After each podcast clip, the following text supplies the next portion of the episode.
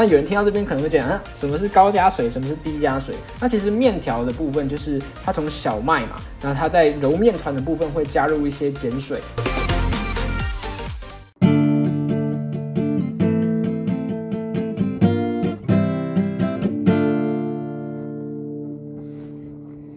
欢迎大家收听《大学生题外话》，我是你们的主持人阿鹏。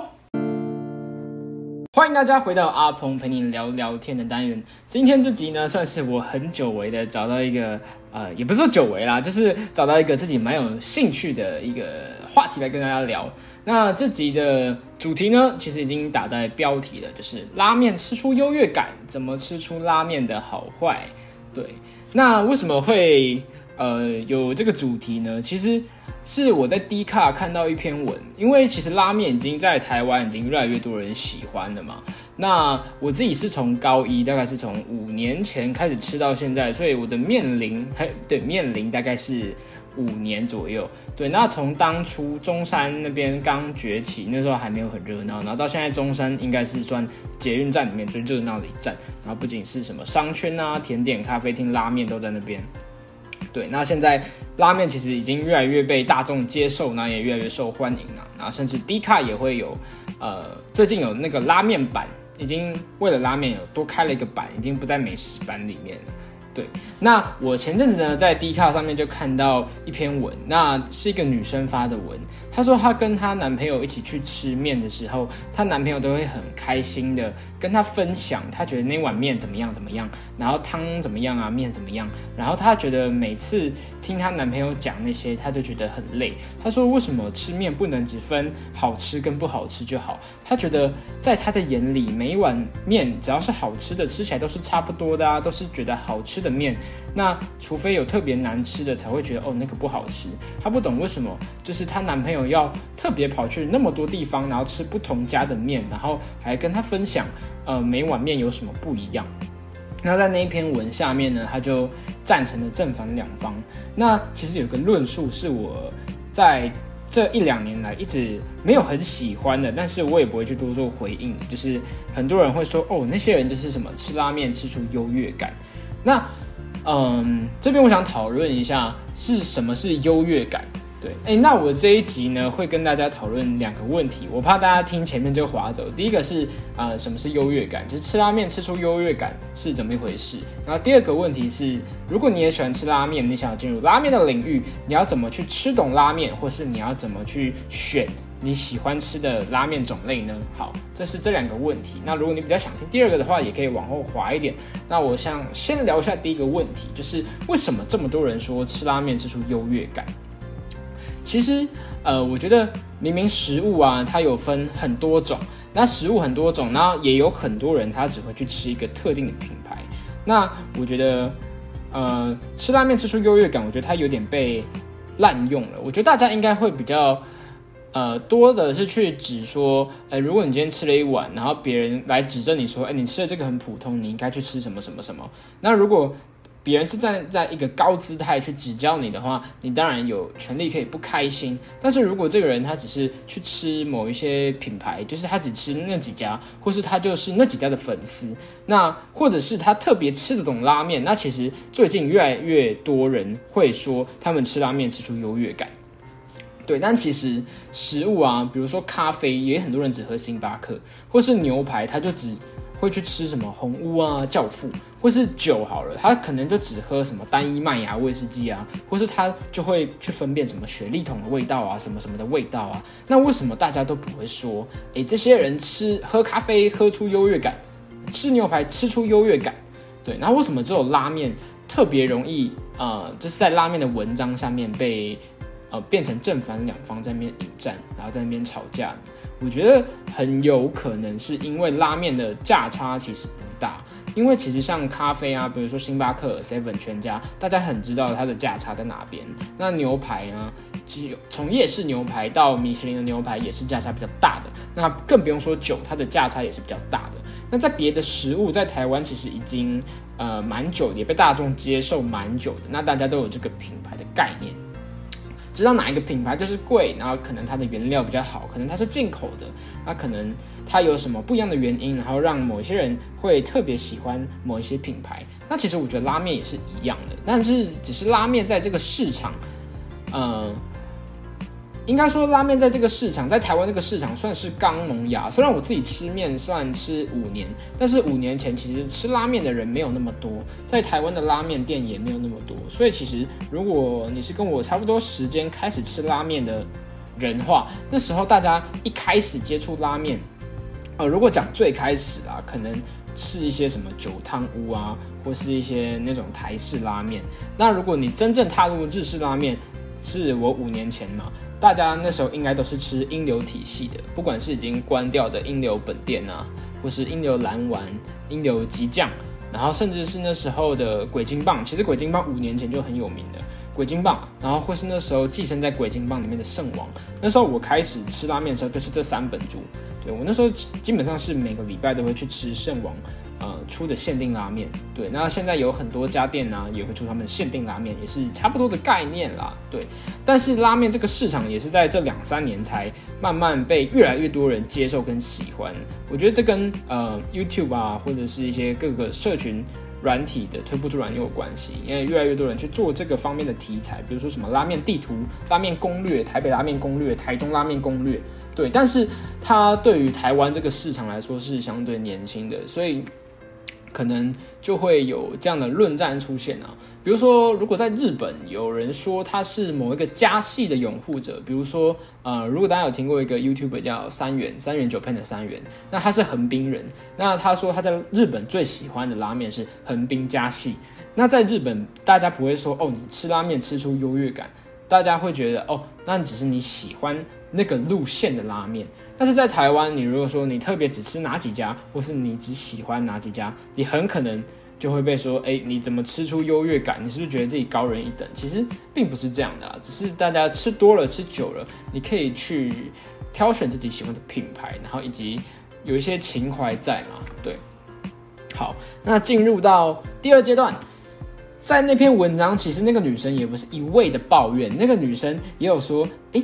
吃拉面真的能吃出这么多心得吗？到底要怎么才吃得懂拉面？她觉得自己就是木舌头，就是没办法像她男朋友一样讲那么多，然后也感受不到她男朋友讲的，所以他们之间没有共鸣。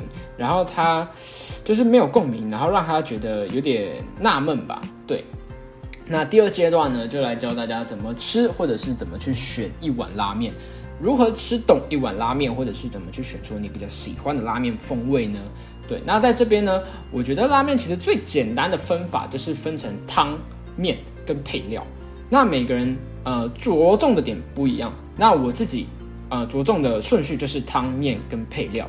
那汤其实就可以很简单的，比如说你是新手，你就可以很简单分浓的、淡的，然后嗯，比如说咸的，还是比较清淡的，还是比较油的，或者是比较清爽的。嗯，比如说，这其实应该蛮好分，你去各吃一家，大概就知道。呃，你喜欢豚骨或者是酱油，然后或者是鱼介，其实这也是一种分法。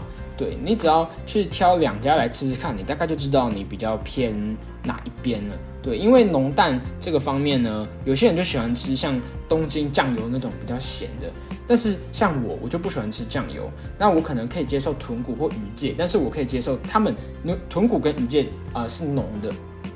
对，那清汤其实我身边比较多人喜欢吃清汤，因为油的可能不是那么多人接受那个日本这么重咸重油的味道。那清汤对于台湾人来说是比较容易接受的。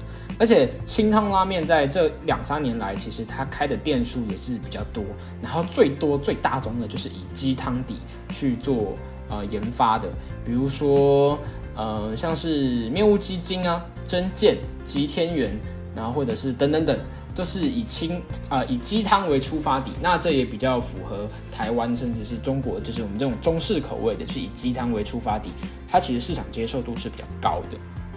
对，那从汤这个方面就可以，你可以去选一下自己到底喜欢喝怎样的汤，呃，鸡汤啊、鱼介、虾子、海鲜，或者是豚骨、酱油、味增，对，各种风味你可以自己去选。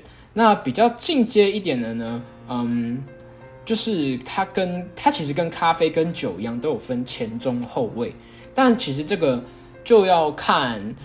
呃，我不知道，我不确定能不能训练出来。我觉得是可以的，只要你要用心去吃，就可以去训练出这个东西。那当然不是说每个人去吃拉面都一定要想那么多，只是说你今天如果想要去吃懂一碗拉面，你可以朝这个方向去训练。对，它其实跟咖啡跟酒一样，都可以呃喝出它的前中后味。呃，像我是在高一开始嘛，我现在要大二升大三，我在高一开始每个礼拜都去排圣王的拉面。那那时候我就会把每一碗拉面的汤喝完。那其实，呃，我会发现其实拉面它其实在一碗里面，它不是只有一个味道，它其实很多的配料其实是拿来让你做。转味的，比如说你喝下去第一口啊，我喝假设我是一个鸡汤拉面，我喝第一口哦是一个很浓郁的鸡汤，啊是一个很舒服的鸡汤，但是我吃到中间，我的那个一开始摆放的配料开始乱在一起了，那我喝的那一口可能会带有点葱的味道，可能会带有点紫洋葱的味道，它可能就会变成鸡汤加上蔬菜的甜味。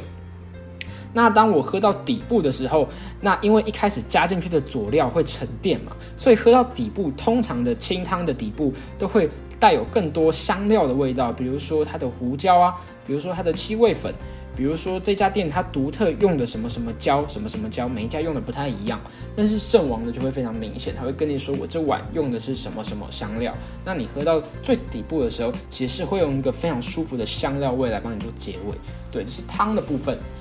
那面的部分呢？其实你也可以去呃分说你喜欢粗面啊，或者是细面，这是最简单的嘛，粗面或细面。然后软面或是硬面。那我自己呢，呃比较喜欢硬的。那粗细呢，我建议是配合汤去做选择。如果你喜欢嗯比较偏清淡的清汤，或是比较清爽的呃清汤的部分，其实细面是会比较搭配清汤的。那比较浓厚的呢，可能就要搭配粗面。去做使用，对，对，但是也不一定啊。有有些人他就是喜欢吃粗面，或是有些人他就是喜欢吃细面，这也都其实都可以，就是大家可以自己去尝试一下。那如果你在更进阶一点，你要怎么去吃这个面的不一样？比如说，其实它有一些固定的公式，比如说你在吃粘面的时候，它会配，通常是会配粗面，然后是冰镇过的粗面，然后为了让它的口感更 Q 弹，然后。呃，比如说清汤就会配细面，然后比较浓的汤呢的面就会越来越粗，对。然后如果你再更更更进阶，你可以去吃吃看高加水跟低加水的版本。那有人听到这边可能会讲，啊，什么是高加水，什么是低加水？那其实面条的部分就是它从小麦嘛，然后它在揉面团的部分会加入一些碱水，加入一些水的部分。那加的水越多就是高加水，加的水比较少就是低加水。那高加水的呃优点呢，就是它的面条通常会用的比较粗，那它呃吸汤的速度会比较慢，所以它泡在汤里面比较不容易烂。对，但是。低加水呢，就是它吸汤快，但是它比较容易软掉，但是它可以很快的吸附那个汤的味道。对，就是高加水跟低加水的版本的差别。那低加水你也可以比较呃好的去享受那个面条麦子本身的味道。对，大概是这个部分的差别啊。对，那配料的话，最简单的区分方法就是风格吧，就是。呃，讲一个大家一定知道的，就是叉烧。叉烧越来越多，我觉得现在越来越多店家用疏肥的。对，那大家以前呢，大家基本上都是用炙烧的，就是那种炙烧的猪叉烧是最常见的。然后只有少数几家吧，我我印象中我吃过的只有少数几家是用脚煮的部分，就是有点像台湾的控肉脚煮的部分，炙烧、脚煮跟疏肥，我大概是把它分成这三类来讲。那我觉得越来越多店家用疏肥，那我觉得第一个也是疏肥，它有一个机器，其实可以让它做的比较快。那第二个是疏肥，它的难度不大，你只要设定好机器，肉丢下去就好了。对，那大家也可以去吃吃看，你喜欢哪一种做法的拉面？对，有些人他就喜欢那个炙烧的香味，有些人他喜欢那种脚煮控控把控出来的那个味道，那有些人就喜欢吃那种呃疏肥出来比较比较软，然后可能比较。健康的味道，我觉得酥肥对我来说吃起来就是比较健康。那或是这碗面里面的叉烧呢？它有没有肥瘦的比例？它是怎么搭配的？我觉得这其实也对一碗拉面来说非常的重要。那接下来就是配菜的部分。可能就包括了这碗面它是不是有笋干啊、海苔啊，或者是各种菜类，比如说菠菜、高丽菜、青葱、紫洋葱，都是比较常见的菜类。那大家就可以去选一下你自己可能比较喜欢哪一哪一个方面的哪一路的。比如说你很喜欢吃菠菜，那横滨加系可能就会很适合你。横滨加系可能就是比较走浓的，然后有菠菜有海苔。那如果你很喜欢吃笋干呢，那可能五之神你应该会蛮喜欢，因为五之神的笋干就是很大块。那你如果很喜欢吃呃什么豆芽菜、高丽菜，那你可能英流吉酱就很适合你，因为它有一个呃野菜拉面，然后菜就是超爆多。那如果你喜欢吃青葱的话，你喜欢吃青葱的话，其实很多家店都可以免，就是给花钱可以加葱啦，就是还不错。对，那清汤的话。如果你喜欢吃清汤，那你应该也会蛮喜欢紫洋葱的，因为紫洋葱会其实蛮广泛应用在清汤里面。对，那其实这就是简单的，也不是说简单，这这就是一个方法，让你去嗯怎么吃懂一碗拉面，或是怎么去选拉面。所以其实你会看到很多人对拉面写文章，或者比如说我好了，我会我写拉面的文章，我可以写很长。